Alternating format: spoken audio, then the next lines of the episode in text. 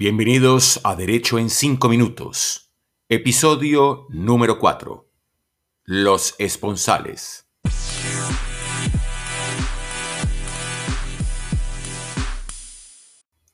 Este es su podcast semanal Derecho en 5 Minutos.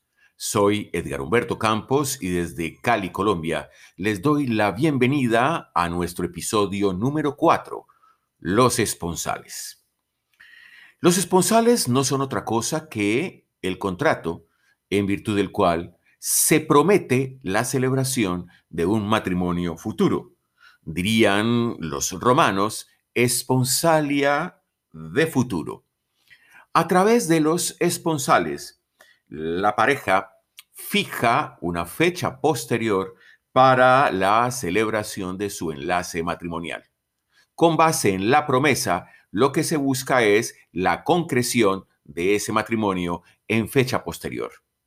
Así como sucede con la promesa para la adquisición de un bien o como la promesa para la constitución de una sociedad futura, a través de los esponsales, las partes están conviniendo la celebración de un posterior contrato, en este caso, el contrato de matrimonio.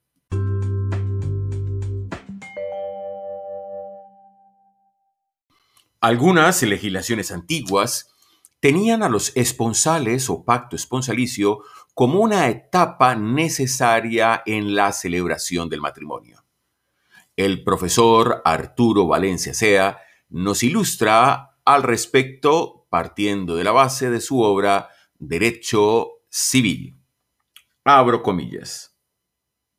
El contrato de esponsales o contrato de compra era formal y consignaba la declaración de voluntad del matrimonio y después la entrega de la novia. Traditio puele. Una vez celebrado el contrato matrimonial, el novio podía compeler a los titulares de la potestad sobre la novia a que le efectuaran la entrega de esta. Cierro comillas.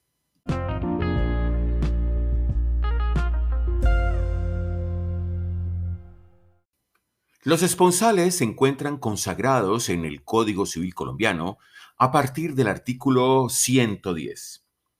Ese mismo artículo establece que los esponsales son, abro comillas, un hecho privado que las leyes someten enteramente al honor y conciencia del individuo y que no produce ninguna obligación ante la ley civil.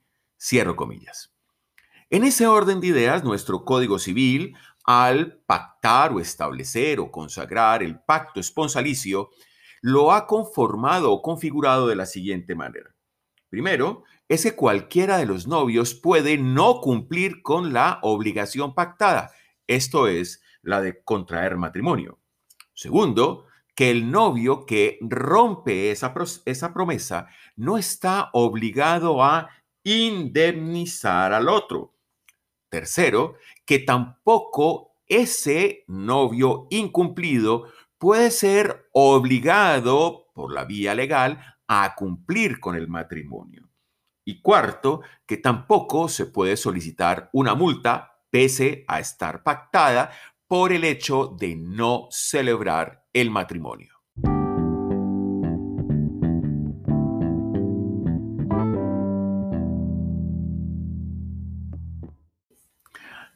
Una vez suscrito el contrato de esponsales o desposorios, como se conoce también a la figura, los novios adquieren el título de esposos. Sí, así como lo escuchó. Los esposos son aquellos quienes están prometidos en matrimonio, no los que están casados.